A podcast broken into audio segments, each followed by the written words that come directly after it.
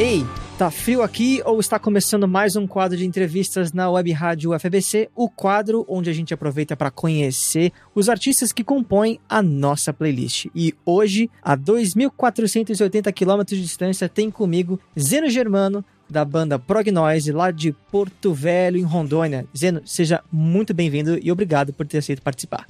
Valeu, Natan. Muito obrigado, cara, pela oportunidade da gente estar aqui podendo falar do nosso trabalho. É sempre uma satisfação. Aproveito, além de te agradecer, mando também um agradecimento especial ao Javier, que nos contactou também e possibilitou esse nosso encontro aqui. Maravilha. Então, já que falar da banda é o essencial, conta pra gente, Zena, qual que é a história da Prognose? Cara, a Prognose surgiu em 2012 aqui em Porto Velho. Depois de muitos anos tocando, tive várias bandas diferentes e já estava assim num hiato muito grande, sem conseguir fazer rock autoral, né? Fazendo muito cover, tava tocando bastante até, mas sempre no cover, assim. E havia o desejo muito grande de retomar, eu digo retomar porque eu já tive trabalhos autorais antes da Prognose, mas que nunca decolaram muito, assim, né? E aí, por isso que a gente acabou indo pro cover mesmo, que é o que grande parte do público prefere no Brasil. As casas noturnas dão muito mais espaço para bandas covers do que bandas autorais, enfim, né? Tem todo um contexto que é, é, geral assim no Brasil. E aí então, depois de um hiato, eu resolvi sustentar de novo esse desejo, né, cara, de fazer rock autoral, de não, eu vou retomar isso. E aí fui convidando músicos, amigos para montar esse trabalho. E em 2012 a gente começou e depois de um ano assim se preparando, ensaiando,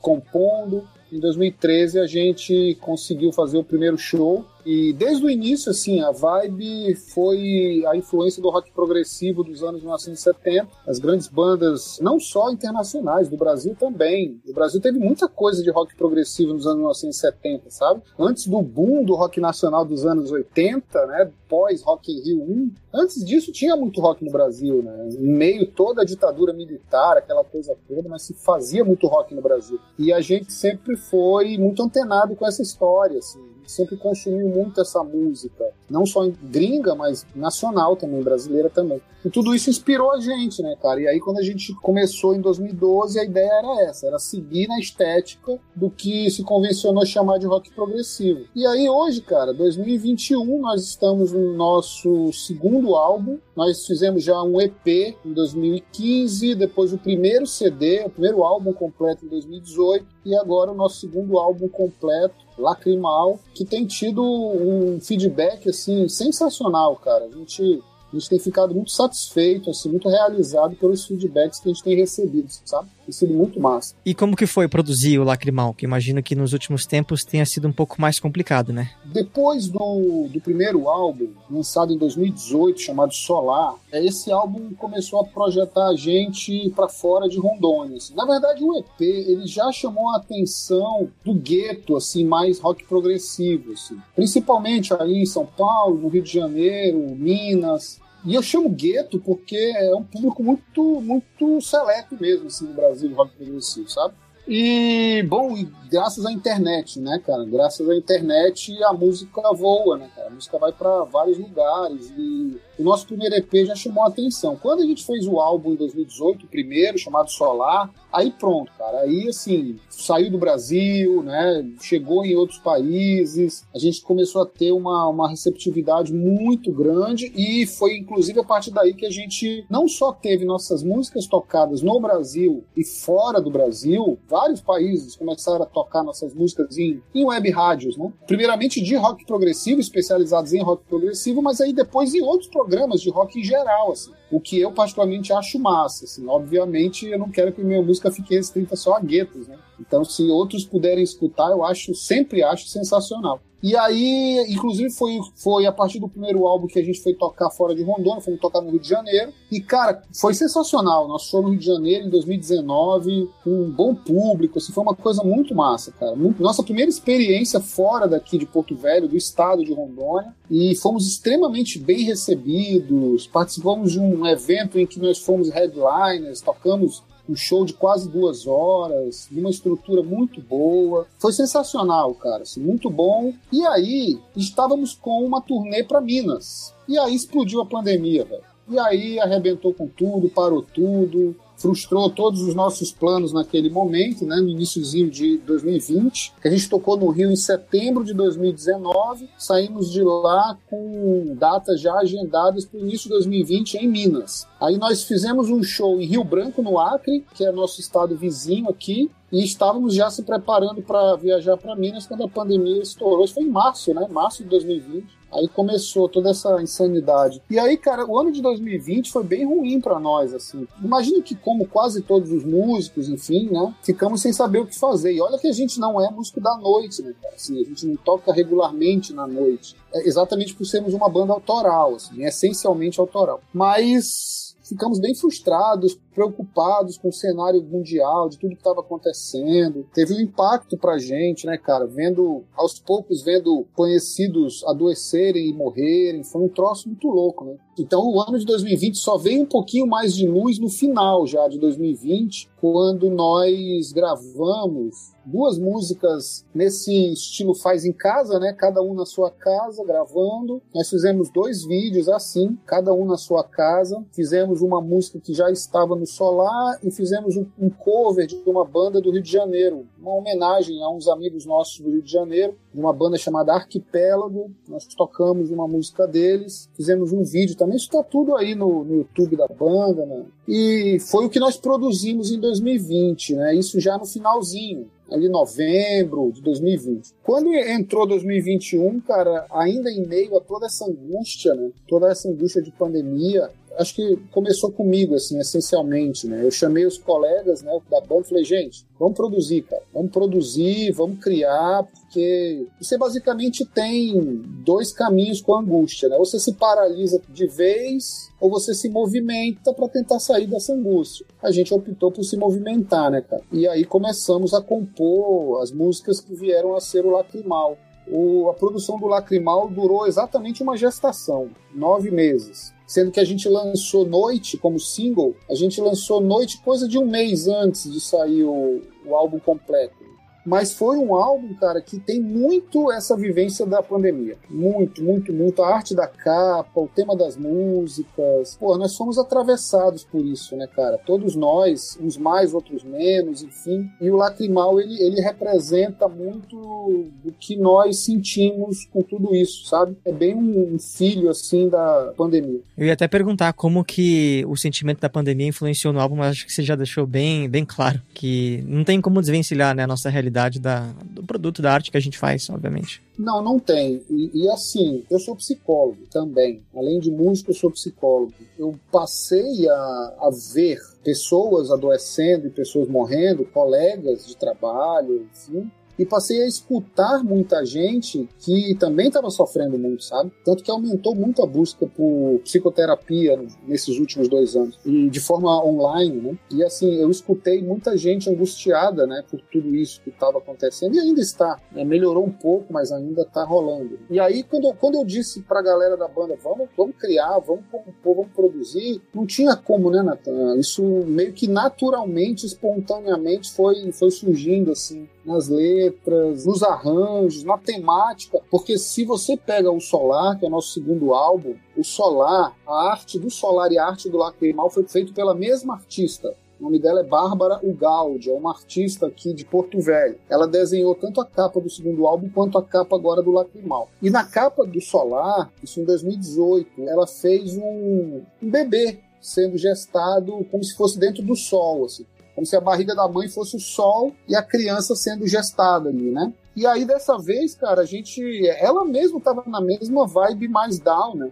assim, por tudo que estava acontecendo. E aí, o nome lacrimal, a arte, tudo então representando já um momento mais trevas, assim, bem diferente do momento do, do. Assim. Eu sei que a banda de vocês tem inúmeras influências, como você mesmo disse, de rock progressivo dos anos 70. Tem alguma coisa em específico que você queira recomendar para as pessoas ouvirem? Não precisa necessariamente ser algo muito conhecido ou não, mas fica à vontade para recomendar alguma coisa que você acha bem interessante. Essa semana, cara, eu tô ouvindo Nick Cave in The Bad Seeds. Não sei se você conhece esse Aham, uhum, conheço sim. Uhum. Que, pô, é o cara que fazia, faz ainda. É, é até difícil rotular o tipo de música dele. É uma música mais gótica, eu penso, um pouco mais dark, assim, mais deprê também. E tem momentos, assim. Então, Nick Cave é um, é um artista que eu recomendo pra caramba. Pra voltar pra seara do progressivo, recentemente eu comprei um CD de uma banda que fez fez sucesso não, existiu no Brasil, no Rio de Janeiro em especial, nos anos 1970, chamada Veludo. E, e, essa banda Veludo, cara, ela existiu nos anos 70, mas não gravou discos nos anos 70. E eles lançaram um álbum duplo, um CD duplo, é, agora recentemente, deve ter uns dois anos. Eu adquiri esse CD agora, tem um mês mais ou menos. E o CD tem gravações dos caras na época, de 1970 e pouco, e gravações mais recentes, assim. Então é, é um registro histórico bem legal. Então, para quem se interessa por rock progressivo brasileiro, feito no Brasil, tá aí, eu recomendo a banda Veludo.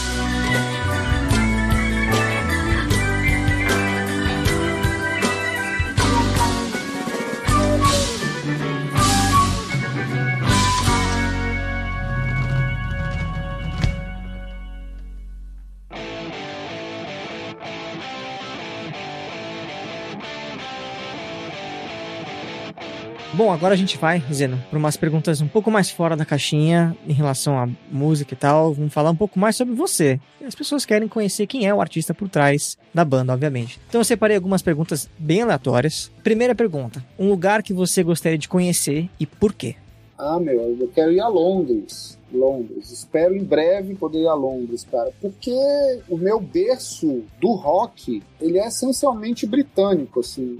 Beatles, Beatles, Pink Floyd, Queen, Led Zeppelin, Deep Purple. Então, assim, eu, eu desde menino, eu comecei a escutar essas coisas, eu tinha uns 12 anos, cara. 12, 13 anos de idade, entendeu? E assim, todas as bandas britânicas, sabe? As minhas referências brasileiras, elas são de cidades que eu já praticamente conheço. Então falta a gringa maior referência, que no caso é, é Londres. E o que, que você, Zeno, quando mais jovem, pensava em ser? Sem ser necessariamente um músico, um artista? O que, que você já sonhou em ser? Puta merda, quando eu era menino, menino mesmo, assim, também nessa faixa aí dos 11, 12 anos, eu queria ser jogador de futebol, cara. Era tudo que eu queria, assim, eu jogava num time aqui da cidade e tal. Mas aí, eu não lembro exatamente como, acho que tem a ver com a época do primeiro Rock in Rio, que foi muito televisionado, assim, tinha uma mídia da Globo muito grande. E eu, eu tinha 11 anos de idade, jogava bola, mas eu comecei a prestar atenção nesse negócio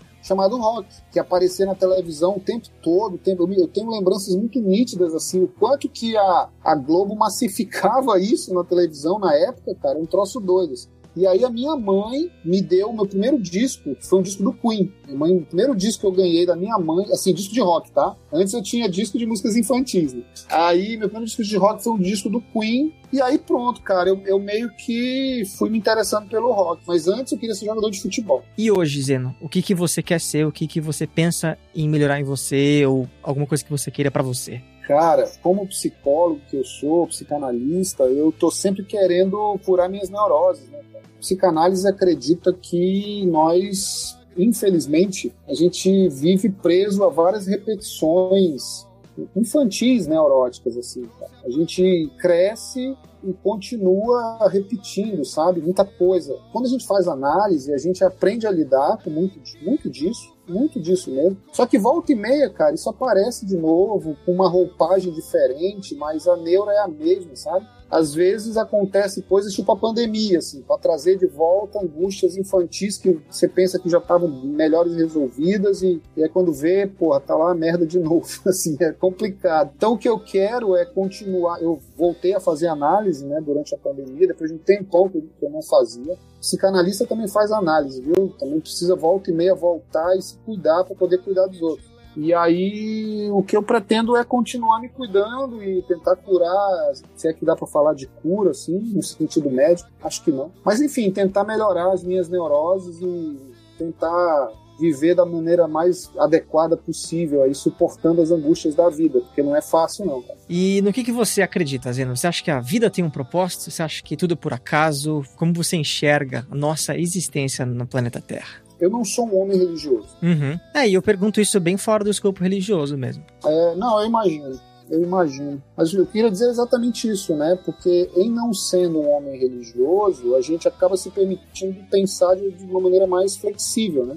Por outro lado, eu também não sou ateu. É complicado isso. Às vezes eu acho que eu sou ateu, outras vezes eu, eu sinto que eu acredito em alguma coisa para além de mim, sabe? Curioso. É, é estranho isso, mas totalmente é, nada a ver com a instituição igreja. Assim. Uhum. Essa coisa da instituição igreja não, não me convence já há muito tempo. Da religião, né, enquanto instituição. Assim. Mas é, eu tenho um certo sentimento de que existe alguma coisa para além de mim, sabe? É, é difícil explicar isso, assim, é difícil pôr isso em palavras, sabe? É uma coisa mais de, de sentir, assim. Mas por outro lado, eu não me sinto é, é, como eu digo, eu não, não, me sinto ateu, mas também não sou religioso. Já tentei me classificar como um agnóstico. Mas também não serviu. É, não sei, ainda não, não, me identifiquei muito bem, não, mas eu sinto, cara, eu sinto que tem alguma coisa para além de mim. É difícil botar isso em palavras, sabe? É difícil explicar. Por outro lado, aproveitando até a pergunta, é, com a, inclusive voltando a essa coisa da pandemia, é, eu, eu, tenho me deparado muito pensando com a, a coisa da morte mesmo. Assim, né? Assim, como será isso no fim das contas? E tem uma angústia quando você começa a pensar na morte. Assim. Em mim, eu sinto uma angústia. Eu falo muito disso em análise. Assim. Eu falo isso muito para minha analista como é para mim pensar na morte e tudo mais. E, e, me dá uma certa angústia pensar que um dia eu não vou mais existir. Pelo menos não assim, né? No primeiro momento, eu acho que, apesar de não ser ateu, mas eu sinto que, no primeiro momento, é, é, curioso também, estranho, mas é, é, como se simplesmente. Não sei se você já fez cirurgia e tomou anestesia geral. Já, algumas vezes. É, eu também. Então, a morte é mais ou menos aquilo ali, cara. Você apaga, apaga apagou. e acabou. Uhum. Apaga e acabou. Mas enquanto eu estou vivo, assim, enquanto eu estou vivo aqui, eu tenho essa sensação de que tem alguma coisa para além de mim, que talvez seja essa, esse desejo de continuar vivo. E o que, que no seu dia a dia não pode faltar, Zeno? Música. A música não pode faltar de jeito nenhum. Meu filho, eu tenho um filho de 5 anos, que não, não consigo conceber mais a minha vida sem esse garoto. E eu acho que pessoas com quem eu possa falar, sabe? Eu acho que um pouco disso tudo é que faz a vida funcionar, assim, pra mim. E com a presença dessas pessoas na sua vida, você se considera feliz, Zeno? Ou você acha que falta alguma coisa? Cara, que de acho que é a felicidade, né? Pois é, fica aí a pergunta também. Acho um pouco difícil, assim, a gente, na verdade, conceituar felicidade. Inclusive, penso que nós vivemos um momento onde tem muito discurso de na vida é bela, tá tudo lindo, não acredite, enfim, um, um, discurso positivo meio assim intoxicante às vezes, sabe? Como se também não fosse permitido você ficar mal também, sabe? Acho que você tem que ter momentos de, de ficar mal, tem que ter momentos de tristeza, tem que ter momentos de, de angústia também. Isso é humano, sabe? Isso é extremamente humano. Essa coisa de que você tem que estar feliz o tempo todo, isso não, isso não cola para mim. Nunca colou. Nunca confiei em ninguém que seja 100% feliz. Pois é, pois é, não dá, né? É um troço estranho. Então, assim, é, tem vários momentos que eu não me sinto nada feliz. Vários momentos não me sinto nada feliz. E tem alguns outros momentos que eu me sinto feliz. E aí é difícil eu te definir assim, ah, o que, que é quando eu estou feliz? É de repente, quando eu passo várias horas conversando com pessoas que eu gosto, com amigos, e, e falando bobagem, e gargalhando, e bebendo vinho, e sabe? Vivendo aquele momento ali, interagindo de de forma bem legal com pessoas que eu gosto. Tem momentos que eu tô brincando com meu filho, sorrindo. Esses são os momentos felizes, assim, da vida. Quando eu tô com a minha esposa a gente faz alguma coisa muito, muito legal, assim, que sai da rotina, que muda, a gente aumenta, né? A gente fica mais feliz, assim a gente sorri mais, a gente fica mais leve. Eu acho que esses são momentos, assim, de felicidades. E no dia a dia tem muito, muito momento que, porra, não tem nada de felicidade, cara. Tem preocupação, tem estresse, tem conta para pagar, tem, sabe? Tem um monte de coisa, assim. Mas tem uma música no nosso álbum. Eu posso falar um pouquinho do álbum agora? Não? Claro, deve. Rápido, parênteses. Tem uma música no nosso álbum chamada Túmulo. É a faixa que encerra o disco. Muita gente que já, já nos entrevistou ou já conversou conosco, eles pegam a, a letra e dizem assim, porra, mas essa letra é o, o epitáfio, fechou o caixão, acabou de vez ali, né? Na verdade, a, a ideia é, uma, é mais como uma metáfora. É uma coisa meio machadiana, sim, no sentido de. Eu estou falando de um, de um defunto, mas não é, não é exatamente isso, sabe? Na verdade, eu estou falando que essa desgraça dessa pandemia, para quem consegue, está transformando a gente. Para quem consegue, viu? Não é todo mundo, não. Não é todo mundo, não. Então, na verdade, o sujeito da letra de túmulo não é um cadáver, como parece ser a letra. Na verdade, é um sujeito que está se transformando, sabe? Está se transformando, tanto que é no final da música ele falei agora no final acho que eu entendi. Então, assim, é um sujeito que está de repente se tocando de si mesmo, se percebendo de si mesmo. Na letra parece que é o cadáver que se tocou que está morto, né? Mas é uma metáfora para um sujeito que está se sacando, sabe? Que está se percebendo diferente, que não está mais caindo nessas ilusões banais da vida, inclusive a ilusão da felicidade, essa felicidade plena aí, né? Que a gente estava falando. Então, na verdade, a letra de túmulo ela é, é uma letra otimista ela, ela, é uma metáfora para o otimismo, na verdade. Mas é óbvio que acaba sendo pensada como a história de um cadáver. Né? Então, assim, apesar de tudo isso, apesar de eu questionar o que é felicidade e, e me incomodar com esses discursos que,